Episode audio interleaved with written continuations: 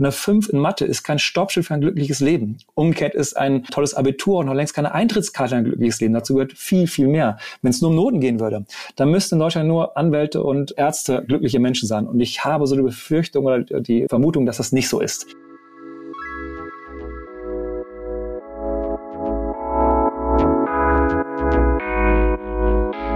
Miteinander morgen machen. Der Zukunftspodcast der R&V. Ihr Host Grisha Brauer-Rabinowitsch. Jürgen Möller zählt zu den bekanntesten Lernexperten Deutschlands. Seit über 20 Jahren setzt er sich dafür ein, dass Schülerinnen und Schüler leichter, erfolgreicher und entspannter lernen können. Das Lernen lernen, sagt der Bildungsaktivist dazu. Denn jedes Kind habe das Recht auf eine glückliche Schulzeit. Jürgen Möller war früher selbst als Lehrer tätig und Lehrer ist der Vater von zwei Töchtern immer noch von ganzem Herzen. Doch allein aus dem Schulsystem heraus kann er seine Mission nicht erfüllen. Ein Stück dazu beizutragen, dass sich unsere Bildungslandschaft ändert, hin zu einem System, das Kinder stark macht. Und so hat er in Deutschland Lerncamps für Kinder organisiert, sich der Digitalisierung des Lernens gewidmet, leitet in Köln die Akademie für Lernpädagogik und wurde zu einem gefragten Redner zum Thema Lernen, Lernen. Mehr als 300.000 Eltern hat er mit seinen Vorträgen und Auftritten bereits erreicht. Herzlich willkommen, Jürgen Möller. Schön, dass du dabei bist für diesen Podcast. Ja, vielen Dank für die Einladung. Ich freue mich.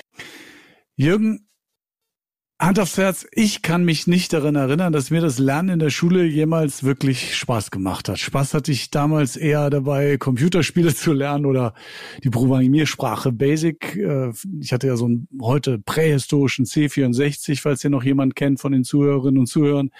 Hattest du als Schüler Freude am Lernen in der Schule? Also erstmal hatte ich auch einen C64. Ähm, ähm, insofern kenne ich die Zeit auch noch sehr gut, war auch total fasziniert. Und du hast ja gerade gesagt, dass du das gerne gelernt hast. Und äh, grundsätzlich, äh, und da komme ich auch gleich zu meiner Schulzeit, grundsätzlich habe ich gerne gelernt. Äh, weil ich Lernen fantastisch finde, immer noch. Ich sehe mich heute noch als Lernender, weil Lernen mich glücklich macht. Aber das schulische Lernen, ähm, das hat ja nicht immer etwas mit dem ursprünglichen Lernbegriff zu tun, wie das Gehirn das eigentlich vorgesehen hat. Denn eigentlich macht unser Gehirn nichts lieber als zu lernen. Es ist eine, eine Lernmaschine. Ja? Ähm, und ähm, wenn du jetzt sagst, äh, Grisha, dass du selbst nicht so gerne an die Schulzeit zurückdenkst äh, oder nicht gerne gelernt hast, wenn wir noch weiter zurückgehen, ja, wie sah das aus, bevor du das schulische Lernen kennengelernt hast? Denn da wird eben auch klar, was in der Schule für viel zu viele Kinder fehlt, nämlich die Freude am Lernen, die eigentlich bei allen Kindern da ist. Jedes Kind will lernen. Und wenn ich das Eltern erzähle, dass jedes Kind lernen will und jedes Kind motiviert ist, dann sagen sie erstmal, Moment, ey, das ist bei mir genau das Problem, mein Kind will eben nicht lernen. Ja, aber wenn wir überlegen, wie Kinder lernen, bevor sie schulische Lernen kennenlernen, also wie neugierig sie sind, wie wissbegierig, wie viel Spaß und Freude sie lernen. Sie stellen Fragen, ja, unglaublich viele Fragen. Ja, meine Jüngste ist gerade auch in einer Phase, in der sie wahnsinnig viele Warum-Fragen stellt. Und das kann für mich als Papa auch durchaus mal anstrengend sein, wenn ich, obwohl ich selbst auch Erdkunde unterrichtet habe, nicht jedes Naturphänomen sofort kindgerecht erklären kann und auch sowas sage wie, ja, ist halt so, oder googeln wir gleich mal. Ja, aber vor allen Dingen ist es eine unglaubliche Freude für mich, ihr dabei zuzusehen, wie sie lernt, und zwar ohne, dass sie merkt, dass das, was ihr da gerade macht, Lernen heißt. Und viele Kinder stellen mit dem ersten Schultag oder im Laufe ihrer Schulzeit zum Beispiel das Fragen stellen fast komplett ein. Weil Fragen stellen plötzlich bedeutet, dass man etwas nicht verstanden hat und es wird plötzlich bewertet. Und so wird aus dem kindlichen, neugierigen Lernen, was eigentlich jedes Kind gerne macht, das schulische Lernen, das ist eben oftmals verbunden mit Frustration, Überforderung, Langeweile oder auch Unterforderung. Ähm, ja, und, und das ist das, wenn wir an unsere Schulzeit zurückdenken und denken, wir haben nicht gerne gelernt. Eigentlich lernen wir total gerne, aber Schule vermiest uns das Lernen oftmals. Ne? Ah ja, okay. Du hast jetzt ja aber gerade gesagt, also ist das dass eigentlich jedes Kind gerne lernt. Ich meine, das kann ich nachvollziehen, wenn man an die Zeit vor der Schule denkt. Aber ist das nicht auch eine Charakterfrage oder hat das damit wirklich gar nichts zu tun? Ist das im Menschen tatsächlich angelegt zu lernen? Das ist tatsächlich im Menschen so angelegt, denn die, äh, denn die Natur hat uns einen, Belo äh, einen biologischen Belohnungsmodus mitgegeben, der dafür sorgt, dass immer, wenn etwas besser läuft als erwartet, also wenn wir zum Beispiel etwas gelernt haben, dann werden automatisch Glücksbotenstoffe ausgeschüttet und dann nehmen wir diesen Zustand als glücklich und zufrieden wahr. Und deswegen macht Lernen tatsächlich glücklich. Jeder von uns kennt dieses Gefühl auch, ja, wenn man was geschafft hat, ähm, was man sich vorher nicht zugetraut hat.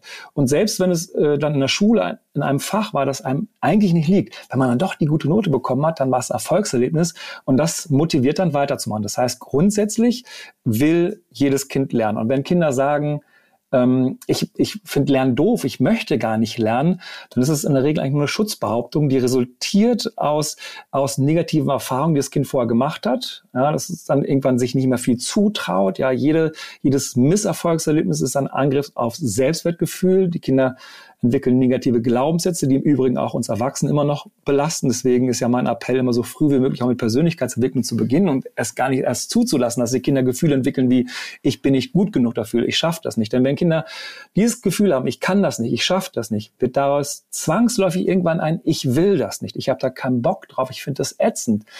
Denn das ist psychologisch ganz einfach zu erklären. Für ein Kind ist es viel einfacher, etwas abzulehnen, etwas blöd zu finden, etwas zu boykottieren, anstatt sich immer wieder der Situation stellen zu müssen, dass man vermeintlich etwas nicht kann. Das steckt hinter dem Widerstand beim Lernen, nicht, dass die Kinder keine Lust haben zu lernen.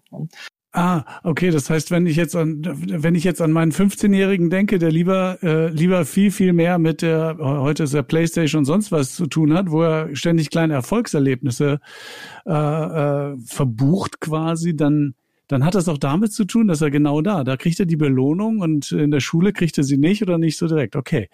Spannend, deswegen funktionieren auch die, die, die, die, deswegen funktionieren, Entschuldigung, dass ich da unterbreche, die, die Computerspiele so fantastisch, denn die finden das und das ja ganz ausgeklügeltes System aus, am Anfang eine kleine Überforderung, aber es ist schaffbar. Und die finden genau das Maß in diesem Gamification-Ansatz, dass es Spaß macht, weiterzukommen. Ja? Und äh, diese Motivation, die wird in, in, in Computerspielen bei vielen Kindern getriggert, auch genutzt, damit sie lange dabei bleiben. In der Schule findet es eben nicht statt. Das heißt aber nicht, dass die Kinder nicht motiviert sind. Auch das erzähle ich den Eltern immer, wenn die mir sagen, mein Kind ist nicht motiviert, das ist das große Problem. Äh, da erzähle ich immer, ja, okay, stellen Sie sich mal vor, Ihr Kind sitzt im Zimmer. Jetzt auch vielleicht, Grisha, dein Sohn sitzt im Zimmer und da kommt die gute Fee rein. Und die gute Fee sagt zu deinem Kind, ich bin eine gute Fee und ich erfülle jetzt einen Wunsch. Und je nachdem, wie pubertierend das Kind ist, wird sagen, Moment mal, ich kenne die Geschichte eigentlich mit drei Wünschen, aber gut, ich nehme auch den einen Wunsch. Ja? Und dann sagt die gute Fee zu, zu einem Kind, okay, ich erfülle dir jetzt einen Wunsch und der bezieht sich auf Schule. Entweder erfülle ich dir jetzt einen Wunsch, dass du ab jetzt immer gut bist in der Schule, immer Top-Noten hast, also auch immer richtig gut durchkommst, Spaß hast, oder ich erfülle dir den Wunsch, dass dir ab, lernen, ab jetzt Lernen immer schwerfällt, dass es dir keinen Spaß macht, dass du schlechte Noten bekommst. Was wird jedes Kind in dem Moment sagen? Ja, also Phil, wenn du mich so fragst, also dann nehme ich doch die guten. Und das heißt also, das Bewusstsein, das grundsätzliche Bewusstsein dafür, dass erstrebenswert ist, zu lernen, etwas zu erreichen, gut zu sein, Druck raus. Und das ist bei jedem Kind da.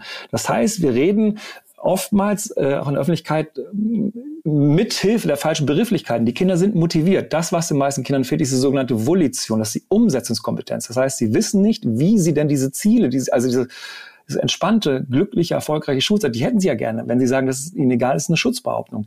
Aber wie komme ich dahin? Und wenn sie dieses Rüstzeug nicht haben, dahin zu kommen, dann geben sie lieber auf und sagen, es ist doof. Okay, zu dem Rüstzeug kommen wir gleich. Das ist jetzt quasi dann deine, äh, deine Profi, dein, deine, ne, dein, dein Wissen. Das ist ja das, was, was du den Kindern, glaube ich, vermittelst. Wie kommt man dahin, dass man tatsächlich Spaß am Lernen hast?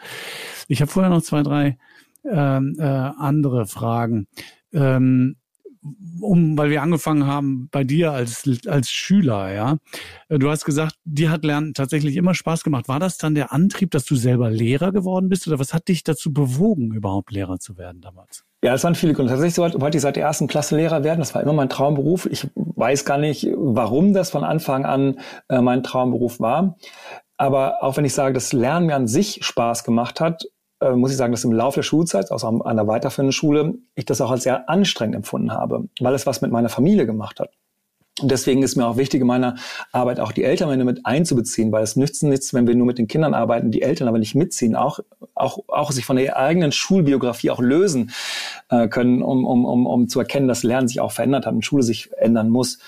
Und ähm, mein Antrieb war, dass ich gemerkt habe, dass meine Eltern, obwohl sie also ich bin total privilegiert aufgewachsen. Ich habe auch ein vielen Schulen unterrichtet, zum Beispiel auch an einer Brennpunktschule in Berlin-Neukölln. Und da wird einem erst recht bewusst, wie privilegiert man aufgewachsen ist, wenn man Eltern hat, die einen unterstützen, die nur das Beste äh, für einen wollen.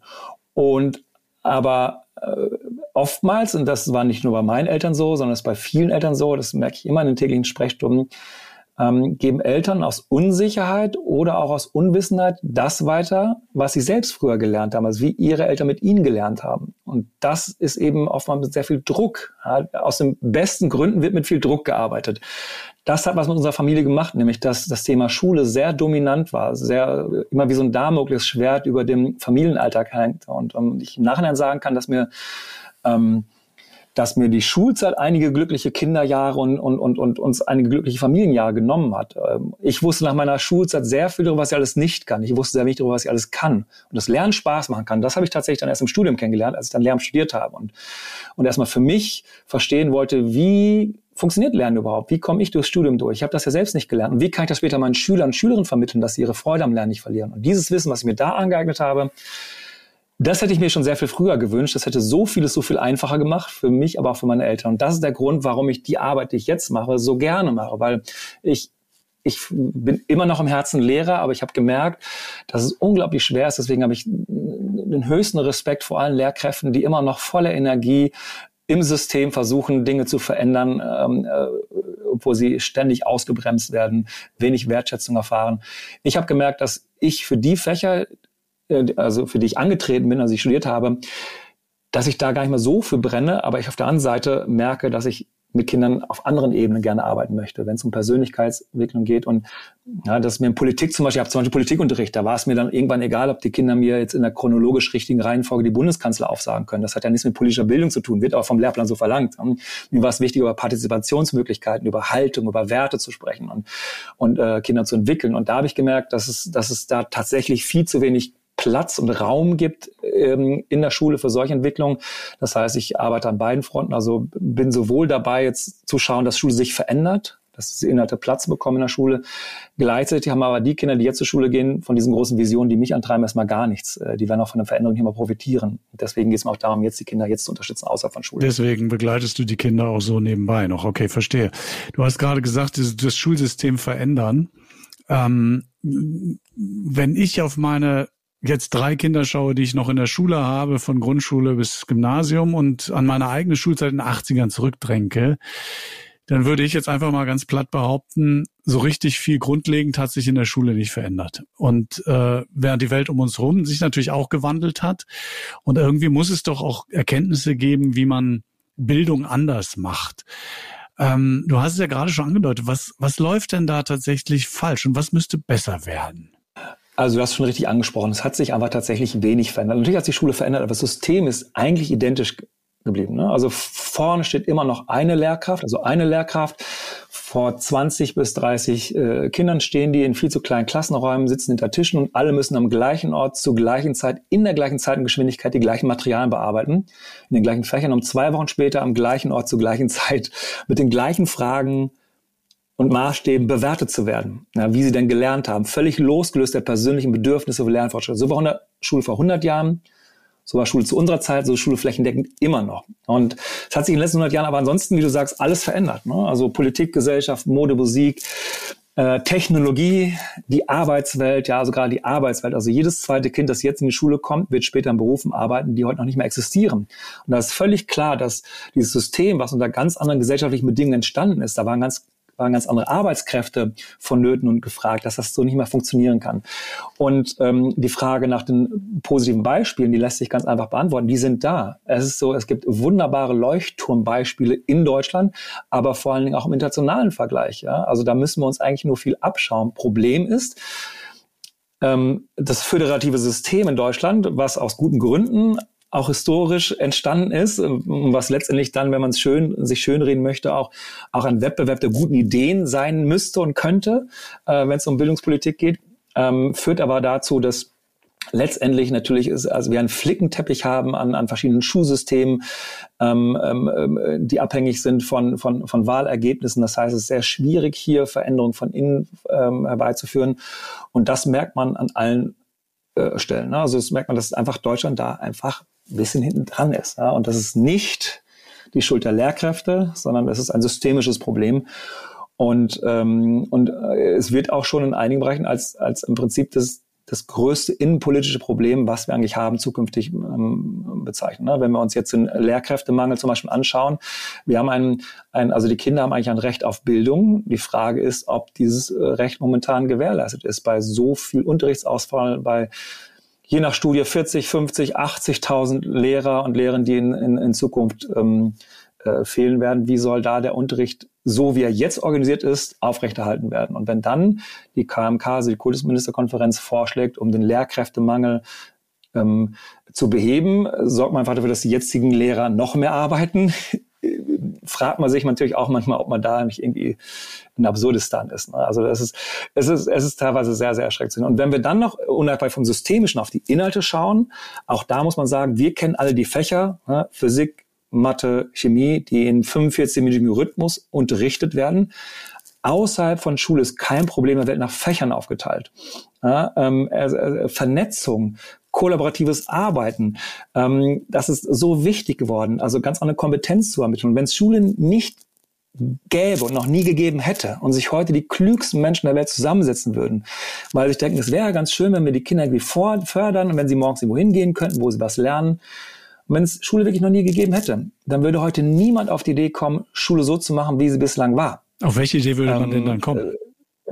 Die würden erstmal auf eine Idee kommen, die äh, vielleicht auf der Hand liegt, äh, wo aber jeder Fachkollege, jede Fachkollegin erstmal die Hände über den Kopf zusammenschlägt, weil äh, natürlich niemand was von seinem Fach abgeben möchte, weil natürlich man sein eigenes Fach so toll äh, findet, dass man glaubt, die Kinder müssen zu 100 Prozent jetzt diesen Unterricht haben. Aber wenn wir auf den reinen Lernstoff schauen, ähm, Grisha, was glaubst du denn, wie viel du von einem reinen Lernstoff, den du früher in der Schule gelernt hast, mittlerweile vergessen hast? Ich vergessen habe. Ich würde sagen 90 hm? Prozent hm? bestimmt, oder? Ja, ja, genau. Also Studien sprechen von 95 Prozent. 95 Prozent von einem reinen Lernstoff, der in der Schule vermittelt wurde, haben wir vergessen. Dafür wurde ein Riesenaufwand betrieben. Das heißt also, der reine Lernstoff scheint für den weiteren Verlauf des Lebens nicht so relevant zu sein, dass wir uns erlauben können, fast alles davon wieder zu vergessen. Ja, das, was wir nicht vergessen, sind die Erfahrungen, die wir mit dem Lernen machen. Also das Lernen etwas, was uns Spaß macht, wo wir uns herausgefordert fühlen, was uns Selbstbewusstsein gibt, äh, was dazu führt, dass wenn wir vor einem Berg stehen, dass wir Lust haben, den Berg zu erklimmen, anstatt einfach eingeschüchtert umzudrehen, wenn wir uns das nicht zutrauen. Also die Erfahrungen, die bleiben ein Leben lang bestehen. Ähm, und die Lernstrategien, die wir lernen, die brauchen wir auch ein Leben lang, weil es geht immer um lebenslanges Lernen. Und das Problem ist, wenn die Kinder durch die Erfahrung, die sie in der Schule mit dem schulischen Lernen machen, ihre Lust am Lernen verlieren. Und noch, noch sechs Prozent der 13-Jährigen geben an, dass sie gerne in die Schule gehen, um zu lernen. Ja? Ähm, wenn wir zulassen, dass die Kinder die Freude am Lernen verlieren, dass sie die Freude an der Herausforderung verlieren, ähm, dann werden sich Kinder nach der Schulzeit natürlich für einen Weg entscheiden, auf dem sie weniger lernen müssen, auf dem sie weniger herausgefordert werden, weil sie sich gar nicht so viel zutrauen. Das heißt, sie bleiben unter ihrem Potenzial und das macht auf Dauer unglücklich. Das können wir uns nicht erlauben. Also es kann sich, also wir können es nicht erlauben, dass Kinder unglücklich sind. Wir können es aber auch gesellschaftlich erlauben, wenn wir über Fachkräftemangel und äh, weitere innenpolitische Probleme sprechen. Also das heißt, wir müssen, das, das heißt, wenn man dich so, wenn man dich so hört, dann, äh, dann plädierst du am Ende dafür, dass wir nicht mehr die Inhalte lernen, sondern die Methoden lernen, wie wir uns jederzeit wieder an die, die Inhalte äh, kommen oder so, ja? Ist das, was man ja auch oft lernt. Man muss lernen, mehr, besser, besser zu recherchieren, besser sich zu vernetzen, besser zu wissen, wo findet man eigentlich Wissen, äh, wo ist das Wissen gespeichert, als alles Wissen im eigenen Kopf zu haben, ja? Bis auf ein paar wichtige Grundbedürfnisse. Ja, also nicht, dass man sich falsch versteht. Es ist nach wie vor wichtig, dass die Kinder auch Wissen im Kopf haben, Wissen aufnehmen. Wir können es nicht erlauben, sämtliches Wissen auf Google und Wikipedia-Server äh, auszulagern, denn es ist wichtig, Wissen im Kopf zu haben um äh, Verknüpfung zu erstellen. Ja, um, um, um, um, weil Lernen im Kopf sind vor allem Verknüpfungen, damit wir zum Beispiel eine Urteilsfähigkeit bilden können. Ja, das können wir nicht, wenn wir alles auslagern. Das heißt, ein, gewisses Grundwissen ist äh, nach wie vor wichtig. Trotzdem, Wissen ist Macht, hieß es ja früher, das stimmt aber nicht. Also stimmt nicht mehr. Umsetzung ist Macht, also ins Tun kommen, das ist der Schlüssel. Also wir müssen gerade in diesen Zeiten, die mh, politisch äh, bedenklich sind. Äh, demokratiefeindliche Tendenzen haben wir. Ähm, wir haben äh, der, der, der menschengemachte Klimawandel wird, äh, wird geleugnet. Und all das können wir mit Bildung auffangen. Ja, Im Prinzip ist das natürlich der Schlüssel ne, ähm, letztendlich auch, wie, unsere, wie unser Planet überleben kann. Und deshalb geht es vor allen Dingen um Kompetenzen. Das kann in neuen Fächern sein. Es gibt natürlich immer die Diskussion, dass wir neue Fächer brauchen, Fächer wie Nachhaltigkeit. Es gibt tolle, es gibt das Schulfach Glück. Ne, und da geht es nicht um Glücksspiel, sondern es geht darum, was brauchen die Kinder, um, glücklich zu sein. Ähm, ähm, Fächer wie Teamplay, Mut, Herausforderung, Kämpfen, also nicht Kämpfen gegeneinander, sondern für etwas kämpfen. Ähm, die Frage ist, ob wir jetzt wirklich für all diese Kompetenzen ein neues Fach brauchen oder ob es eher darum geht, dass wir in den Fächern, die, die, die es ergibt, einfach diese Kompetenzen mit einfließen lassen, um eine wirkliche nachhaltige ähm, äh, Bildung zustande kommen zu lassen. Auch über, ähm, auch über Bewertung, über Noten äh, muss diskutiert werden, denn die Kinder lernen für Noten. Die lernen nicht für den Erkenntniszuwachs, und, ne, sondern sie lernen, also das weiß ich als Lehrer auch, äh, der Satz, ähm, das, was jetzt kommt, ist klausurrelevant. Plötzlich hat man die Aufmerksamkeit der Schüler, vorher nicht. Ja, also das heißt also, hm, und, und wenn man, und da gibt es auch eine erschreckende Studie, wenn man, wenn man zehn Klässler fragt, also das Angebot macht, okay, ähm, du hast jetzt die Möglichkeit, noch zwei, drei Jahre weiter zur Schule zu gehen, und, um dann ein Abitur zu machen. Oder wir geben dir das Abitur jetzt einfach. Du hast jetzt das Abitur. Wofür willst du dich entscheiden? Ja, wir nehmen es jetzt sofort. Den nimmst du jetzt sofort. Also die, die sehen den Erkenntnisgewinn, den Mehrwert, den Bildung liefern kann, nicht. Also denen geht es um Abschlüsse, Zertifikate und Noten, weil wir sie natürlich auch dahin gedrillt haben, weil wir darauf schauen. Wir leben in einer Kultur, in einer Fehlerkultur, wo wir natürlich auf genau diese messbaren Dinge achten. Also wie können wir Menschen vergleichbar machen, um sie möglicherweise auch auszusortieren, zu sortieren in unserem System, in unserem Schulsystem. Auch das ist ja äh, im Prinzip einzigartig, gibt es ja so in anderen Ländern auch nicht. Also da gibt es tatsächlich viele Baustellen, ähm, aber grundsätzlich geht es darum, andere Kompetenzen zu vermitteln. Das World Economic Forum hat das Thema Lernstrategien als eine der Top drei Zukunftskompetenzen tituliert. Und was findet in den Schulen statt? Ein, zwei Methodentage im Jahr. Und das kann es nicht sein.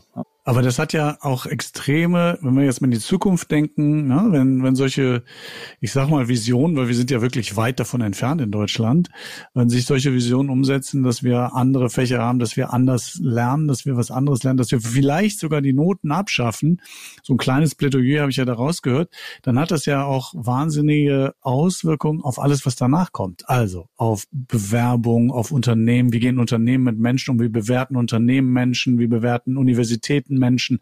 Ich meine, was nützt dir das, wenn du, äh, wie willst du denn das mit dem Numerus Clausus bei Medizin oder Jura oder sonst wo machen, wenn du keine Noten mehr hast, ja? Also da hast du einen riesen, riesen Rattenschwanz. Das wird wahrscheinlich nicht so einfach zu ändern sein. Das muss man wahrscheinlich peu à peu vorantreiben, ne? würde ich jetzt, würde ich jetzt mal sagen. Aber es ist total, total spannender Punkt, weil wenn man drüber nachdenkt, ja, ähm, man lernt für Noten, ne? Und man lernt nicht für sich. Aber das wäre, ist ein, ist ein interessanter Punkt. Und jetzt würde mich interessieren, Jürgen, wie machst du es denn, dass Kinder, die in dem Schulsystem ja immer noch feststecken und eigentlich ja für Noten lernen und vielleicht frustriert sind, weil sie die Ziele nicht erreichen, die sie selber haben oder wo die Eltern sagen, du kannst aber doch nicht mit einer Vier nach Hause kommen oder sowas. Ähm, wie motivierst du die, dass die Spaß haben, dass die das Lernen lernen?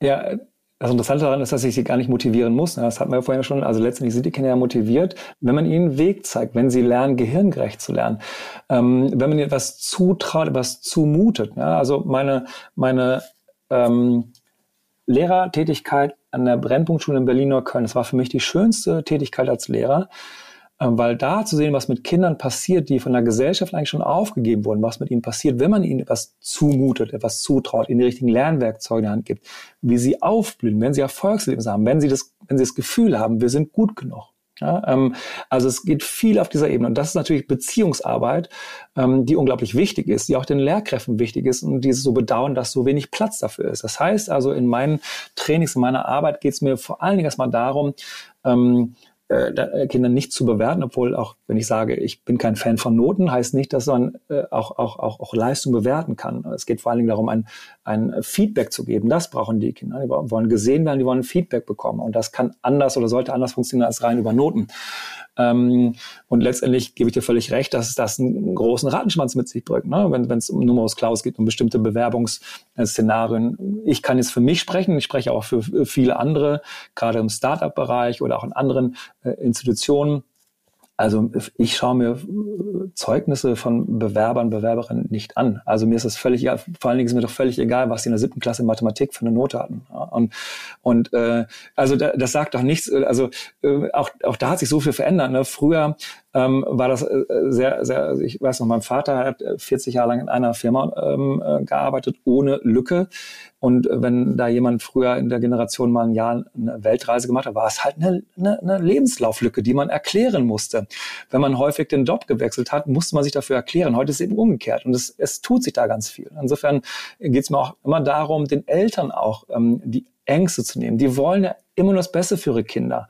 Und deswegen wollen sie unbedingt, dass sie die guten Noten haben. Aber, aber hinter diesem Wunsch nach guten Noten verbirgt sich doch bei uns Eltern ein ganz anderer Wunsch, nämlich dass wir wollen, dass unsere, dass unsere Kinder alle Türen offen stehen, ähm, dass sie, da, da, dass sie, dass sie alle Chancen im Leben haben. Und dahinter verbirgt sich der innigste Wunsch, dass unsere Kinder ein glückliches Leben führen dürfen.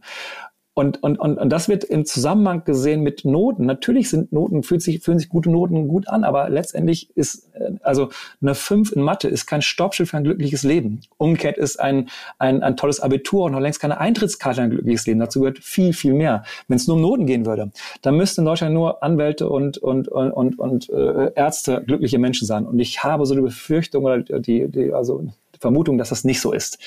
Und, äh, und da müssen wir eben viel, viel Aufklärungsarbeit erlassen. Aber, aber nochmal zurück zu, dein, zu, zu deinem Methodenkasten. Kannst du mal ein Beispiel nennen, wie du so zum Beispiel Schüler von mir aus an der Brennpunktschule, wo du warst in Berlin, oder jetzt äh, von mir aus Schüler, die du jetzt auch hast, wie du sozusagen mit denen umgehst, was du mit denen machst, wie du denen den Weg zeigst. Das ist mir noch nicht ganz klar. Ja, es sind vor allem zwei Säulen. Das sind einmal äh, die Säule der Lerntechniken, also gehirngerechtes Lernen ist da ganz, ganz wichtig. Ich spreche von sogenannten Masterfähigkeiten, also wenn ich an, an einer bestimmten Art und Weise gehirngerecht an den Lernstoff herangehe, indem ich strukturiere, visualisiere, reduziere, indem ich Spannung erzeuge, indem ich Lernstoff miteinander verknüpfe. Wenn ich diese Masterfähigkeiten erstmal so beherrsche und darunter, da gibt es dann ganz viele Lerntechniken, die man diesen Masterfähigkeiten zuordnen kann, aber dann arbeite ich Hand in Hand mit den Vorlieben meines Gehirns. Werde also vom Gehirnbesitzer zum Gehirnbenutzer, wie Vera F. Birkenbiel es einmal so schön sagte. Und das führt zu Erfolgserlebnissen. Das heißt, wir haben die, wir haben einfach Lerntechniken. Das ist reine Wissenschaft. Das ist kein, kein Hexenwerk, kein, kein Teufelszeug, keine Raketenwissenschaft. Es ist, ne, das ist ähm, ganz einfach äh, Lernforschung und es gibt einfach gute Wege. Also Lernen wird nie anstrengungsfrei sein, oder schulisches Lernen wird nie anstrengungsfrei sein. Aber mit den richtigen Lerntechniken geht es deutlich schneller. Und die Magie von Lerntechniken besteht darin, mit weniger Aufwand mehr Erfolg zu haben, mehr Spaß zu haben, mehr Freizeit zu haben für die Dinge, die haben noch mehr Spaß machen als Schule. Da gibt es natürlich bei Kindern Dinge, die ihnen mehr Spaß machen als Schule. Und allein dieses Versprechen, was dann noch eingehalten wird, führt natürlich dazu, dass die Kinder neugierig sind. Okay, ne, weil kein Kind wird sagen, nö, ich möchte gerne mehr lernen, wenn ich einen Weg habe, wie ich schneller lernen kann. Das heißt, über Lerntechnik. Das andere ist Persönlichkeitsentwicklung. Nämlich, dass einfach viel zu viele Kinder unter ihrer Schulbiografie leiden, weil ihnen so früh das Gefühl gegeben wurde, äh, dass sie etwas nicht gut können. Woran liegt das? Selbst bei einer richtig guten Klassenarbeit, was da rot angestrichen, die Fehler, die fallen ins Auge. Ähm, und das macht was mit den Kindern. Und dabei verlieren sie oftmals den Blick dafür, dass sie meistens viel mehr richtig machen als falsch. Also ich habe es zum Beispiel auch ganz äh, lange als Lehrer so gemacht, dass ich bei Übungsdiktaten all das farbig angestrichen habe, was richtig war. Ist für die Kinder eine ganz andere Perspektive, ist plötzlich alles bunt und sie müssen ganz gezielt nach Lücken suchen, was noch nicht richtig war. Und ich kann von einer Anekdote erzählen, die für mich ein tatsächlicher Wendepunkt war in meiner pädagogischen Arbeit. Und zwar war das immer im Studium noch, da habe ich ja schon viel Feriencamps organisiert, äh, äh, Lerntrainings und da wurde ich eingeladen von einer Schule.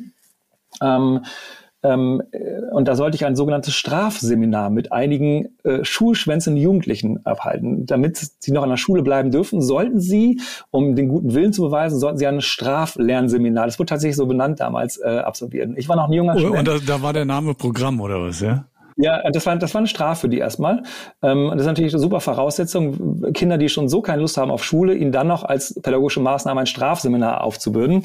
Und äh, die haben mir das natürlich auch in den ersten Minuten ganz klar zu verstehen gegeben, dass sie da überhaupt keinen Bock drauf haben. Ja, und ich habe mich da nicht vom Beirren lassen und und äh, habe dann so eine erste Aktivierungsübung mit denen gemacht oder wir sollten was vorbereiten. Und dann habe ich mir so demjenigen rausgesucht, der am unmotiviertesten erscheint und am, am, am rebellischsten und sagte, okay, äh, ich möchte mal, dass du das mal vormachst. Ja, hat er mich angeschaut gesagt, kann ich nicht. Und für mich war es in dem Moment das Selbstverständlichste zu sagen, natürlich kannst du das. Und dann war still und er hat mich angeschaut, hat mir in die Augen geschaut und hat gesagt, das hat noch nie jemand zu mir gesagt. Und das hat mich so schockiert, dass da ein 15-jähriger Junge sitzt und mit diesem einfachen Satz, natürlich kannst du das, dass da das Eis gebrochen war mit wie viel einfachen Mitteln man es schaffen kann, zu Jugendlichen, zu Kindern durchzudringen, wenn man sie ernst nimmt. Und, das, und dann natürlich mit ganz vielen Übungen, wo es darum geht, den Schweine zu überwinden, seine eigenen Stärken zu sehen, sich dessen erstmal bewusst zu werden, ja, weil oftmals, ne, genauso wie wir als Erwachsene oftmals unter Selbstzweifeln leiden, die im Übrigen meistens auch in unserer eigenen Schulzeit entstanden sind. Ne? Ich kann kein Mathe. Ja, das ist ja in unserer Schulzeit entstanden, weil wir das Gefühl gehabt haben, wir sind in Mathe nicht gut die größte Angst von vielen Menschen ist, nicht zu sterben, sondern öffentlich zu sprechen. Ja, äh, von Menschen zu sprechen, das ist für viele die größte Angst. Woher kommt das? Weil in, in der Kindheit, äh, irgendwann mal in der Schulzeit, äh, der Englischlehrer einen nach vorne geholt hat. Man hat keinen blassen Schimmer, man weiß überhaupt nicht, worum es geht. Man wird rot, man fängt an zu schwitzen, die Klasse lacht. Das sind kleine Mini-Traumata, die sich festsetzen, die dazu führen, dass Menschen Ängste entwickeln, vor Menschen zu sprechen. Und ähm, wenn man da früh genug ansetzt und das wirklich ernst nimmt, also den Kindern, also die Mischung aus relevantem Lernstoff, das heißt, wir haben eine Verantwortung den Kindern gegenüber, sie auf die Welt vorzubereiten, die nach der Schulzeit auf sie wartet. Und das ist eine Welt komplett im Wandel. Und da hat Corona natürlich viel auf, aufgebrochen. Ja, vorher waren Handys, Tablets waren verboten. Da habe ich mir gefragt, wenn das weiter verboten wird, also dann wird Schule irgendwann nur noch als Museum wahrgenommen, das nichts mehr mit der Lebensrealität der Kinder zu tun hat. Ob uns das nun passt oder nicht, die Welt ist und wird digitaler. Und äh, wir haben eine Verantwortung unseren Kindern gegenüber, ihnen das verantwortungsvoll zu vermitteln. Ja, also das heißt, diese äh, lebensrelevanten Anteile, Lerntechnik und Persönlichkeitsentwicklung, diese Mischung. Und das findet man schon in vielen schulischen Ansätzen. Ich bin da sehr gern die Evangelische Schule Zentrum Berlin, ähm, die da toll arbeitet. Die arbeitet zum Beispiel eine Herausforderung, da bekommen die Kinder eine Herausforderung. Der Lehrer ist nicht mehr Lehrer, sondern Lernbegleiter, begleitet sie in ihren Prozessen und die Ergebnisse, die da ähm, ähm, erzielt werden, sind wunderbar. Ja? Ähm, und solche Erfahrungen habe ich auch gemacht. Wenn ich in der Schule in Projekten gearbeitet habe, ähm, ähm, wie lernbereit, wie, wie, wie, wie, wie einsatzbereit die Kinder waren, wenn sie in dem, was sie machen, einen Sinn erkannt haben und sich ernst genommen. Ja, also ich glaube, das Beispiel aus Berlin, was du gerade gesagt hast von der Schule, das kenne ich äh, wahrscheinlich aus, aus irgendwelchen Berichten bei Logo oder so Kinder, bei der Kindernachrichten. Du hast jetzt gerade so ein bisschen auch das Bild erzeugt. Ähm, bei mir erstens äh, Gänsehaut, als du die Geschichte erzählt hast von dem Jungen, ja. Gleichzeitig auch so ein bisschen und irgendwas ist ja auch dran, dass Schule ähm, einem nachhaltig zeigt, was man nicht kann. Ja, also ich meine, und das wirkt ja auch wirklich nach. Ähm, ich habe noch eine Frage, die etwas abseits ist. Ähm, um, unser jetzt 15-Jähriger, den habe ich ja schon mal erwähnt, der ist in Amerika eingeschult worden. Konnte kein Wort Englisch ähm, und hat sich da durchgekämpft. Aber was ich interessant fand im Vergleich zum zum deutschen Schulsystem ist, die haben vom ersten Tag an jedem Kind gesagt, es ist was Besonderes und es kann was Besonderes. Ähm, und ähm, ich habe den Eindruck, das hat auf ihn gewirkt. Also die mussten dann auch in der mit fünf und sechs sich schon vor die Klasse stellen und wurden von allen bejubelt, wenn sie dann zwei Sätze gesagt haben, so ungefähr. Äh, und ich habe den Eindruck, das hat ein gewisses Selbstbewusstsein erzeugt. Äh, meinst du, das ist kann sowas sein? Ist das so, passt das zu dem, was du sagst? Ja. Was du mir, was du gerade gesagt hast? Das passt in jedem Fall. Also einmal, was du ansprichst, die Debating Clubs zum Beispiel, was ganz normal ist in anderen Schulen, ne? dass sie einfach früh anfangen zu argumentieren, öffentlich zu sprechen, ähm, Selbstsicherheit zu gewinnen, äh, aktiv zu werden. Und man mag, ähm, und das, also das bekommt man ja manchmal mit, so über die amerikanische ähm, oberflächliche Höflichkeitsmentalität äh, gerne schmunzeln. Aber trotzdem macht es natürlich etwas mit Menschen, wenn sie sich in einem Umfeld befinden, das supportend ist, ja, wo einem etwas zugetraut wird, wo freundlich miteinander äh, gesprochen wird. Also ähm, mich stört das nicht, wenn mir jemand äh, in, einem, in einem Laden einen freundlichen guten Tag wünscht und fragt, wie es mir geht, obwohl ich weiß, es ist einstudiert, das ist Teil des äh, Kundengewinnungsprogramms. Trotzdem fühlt man sich besser dabei, anstatt auf muffelige Menschen zu kommen, die mir nicht zutrauen, die mir nicht zuhören.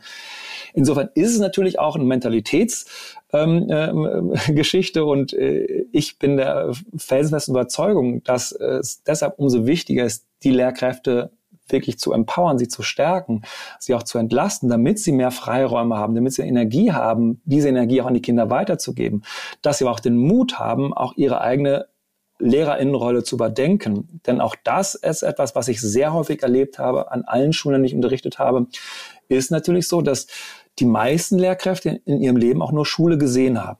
Ne? Als Schüler, als, als Studierende und dann in, in, Schule.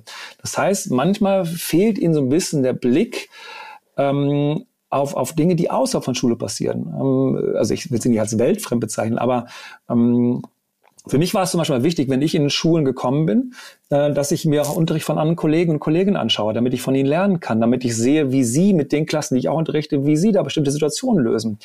Und das wurde nicht gerne gesehen. Ja, also immer wenn ich nach Hospitation gefragt habe, äh, kam, habe ich sofort gemerkt, das ist ihnen unangenehm. Ja, und dann kommen so Sätze wie, ja, Jürgen, kannst gerne mit, aber ich gebe nur die Klassenarbeit zurück, da kannst du jetzt wirklich nichts sehen. Das ist jetzt für dich total uninteressant. Also es war, aber weil mh, hm, Lehrkräfte ab dem zweiten Staatsexamen im Prinzip dann die Klassentür zumachen und mit ihrer Klasse alleine sind, sich in ihrer Rolle finden, als diejenigen zu, diejenigen zu sein, die alles im Griff haben und die Vorteile und Hospitation von Supervision gar nicht richtig annehmen. Ja, und äh, deshalb äh, auch klar, wenn ich 30, 40 Jahre lang auf eine bestimmte Art und Weise etwas mache, fällt mir es natürlich auch schwer, raus aus der Komfortzone, mich einer neuen Sache zu stellen. Und das hat mich natürlich dann in vor allen Dingen in den Bereichen immer sehr geärgert, wenn es dann doch Kollegen und Kollegen, das sind nicht alle, auch nicht die meisten, aber wenn ich dann auf Kollegen und Kolleginnen gestoßen bin, die irgendwie Anfang 50 waren und äh, die zum Beispiel vor Corona sagten, also den ganzen Digitalisierungsquatsch und mit Tablets und Internet, Social Media, das mache ich alles nicht mit, ich mache noch meine acht Jahre und das, äh, das, das ziehe ich jetzt einfach so durch. Und so eine Einstellung kann man sich zum Beispiel in, in der freien Wirtschaft nicht leisten. Ne? Genau, und das hat man tatsächlich auch in der Schule gemerkt. Das konnte man ja in der äh, in der Corona-Zeit auch sehr gut als Eltern sehr gut sehen, welche Lehrer da wirklich äh, äh, toll waren und welche nicht so toll waren. Das muss man muss man einfach so ganz klar sagen. Und das Stichwort Digitalisierung würde ich gerne nochmal aufgreifen. Du hast ja vorhin schon von Gamification gesprochen. Du hast jetzt zwei, dreimal schon die Digitalisierung erwähnt welche Rolle spielt sie? Ja, wir wissen ja, unsere Kinder sind quasi permanent online ab einem gewissen Alter, permanent digital unterwegs und die ist, ist ja die Zukunft. Muss, muss das Lernen auch viel stärker in diese digitale Welt reingehen oder, oder ist das noch, ist das gar nicht so?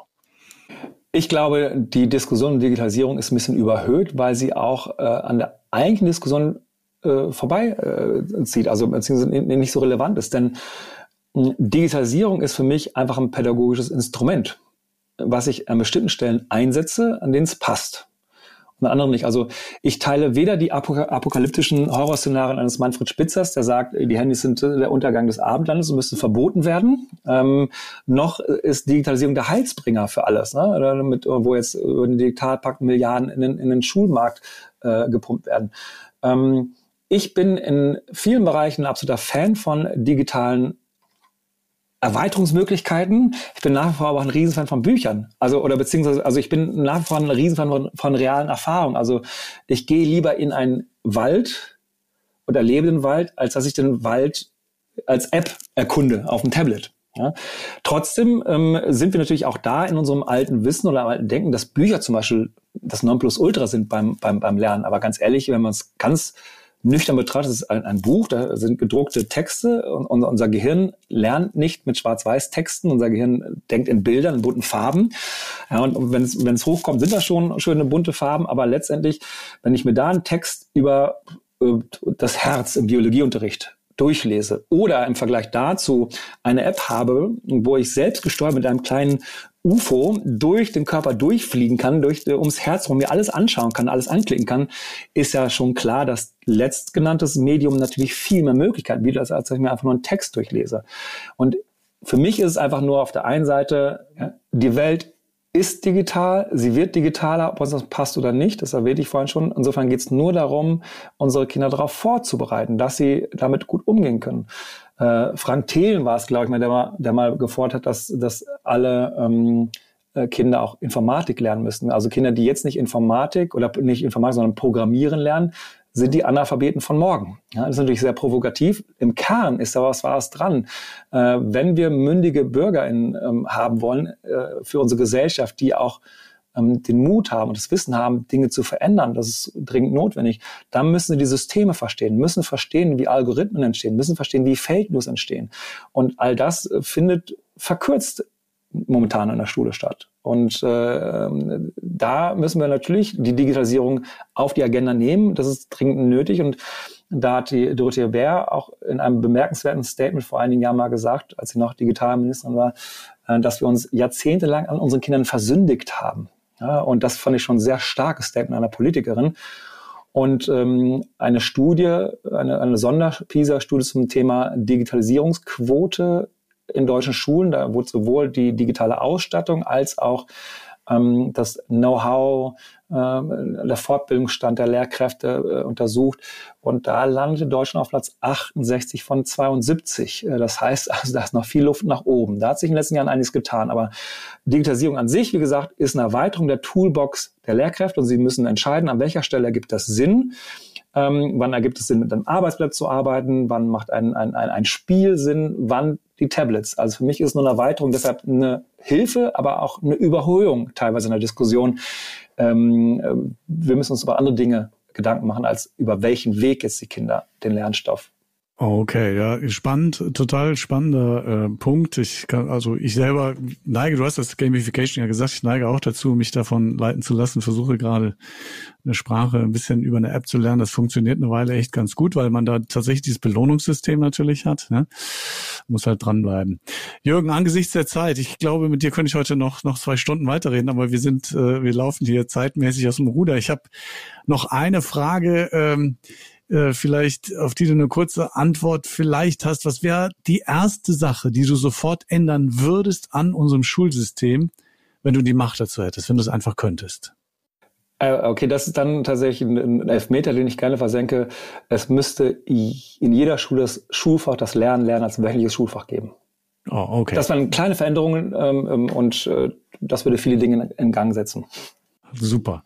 Vielen Dank, Jürgen, für das wirklich intensive klasse Gespräch, hat super Spaß gemacht. Ich glaube, es ist auch ein sehr, sehr wichtiges Thema, denn wenn wir über die Zukunft unserer Kinder reden, es ist eines der höchsten Güter, die wir haben. Du hast es ja auch schon ange, angesprochen. Ähm, ich habe eingangs ja auch schon gesagt, dass du zum Beispiel auch auftrittst. Äh, 300.000 Eltern hast du schon erreicht, hast du gesagt. Wo kann man dich denn noch sehen und erleben? Also zum einen fahre ich immer noch direkt in Schulen, also Schulen laden mich ein. Ähm, da habe ich bis zu 100 Termine pro Jahr. Und das, äh, 100 Termine pro Jahr, wow. Ja, das sind schon 1000 zusammengekommen in den letzten Jahren. Ähm, und äh, das heißt, äh, Schulen können mich einladen für Vorträge, für Lehrerfortbildung.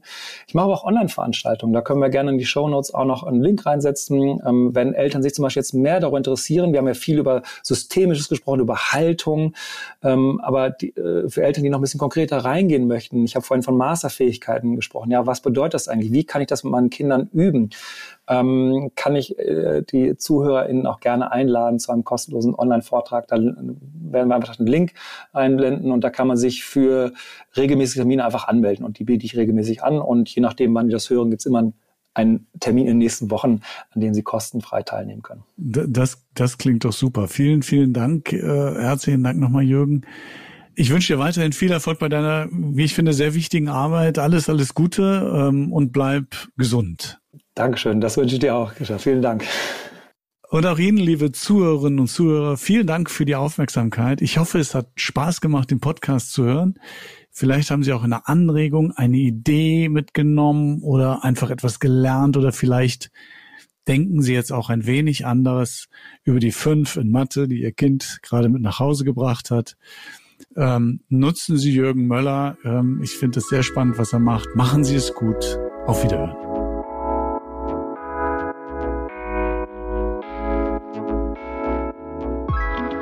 Weitere Informationen und alle Links zu dieser Podcast-Folge finden Sie in den Show Notes. Wenn Sie uns Feedback geben wollen, Fragen zu diesem Podcast haben oder uns einen Gast oder ein Thema vorschlagen möchten, dann können Sie uns gerne eine E-Mail schreiben an g-podcast.ruf.de. Abonnieren können Sie unseren Podcast Miteinander morgen machen auf Apple Podcasts, Spotify und allen weiteren gängigen Podcast-Plattformen. Wir freuen uns über Ihre Bewertungen.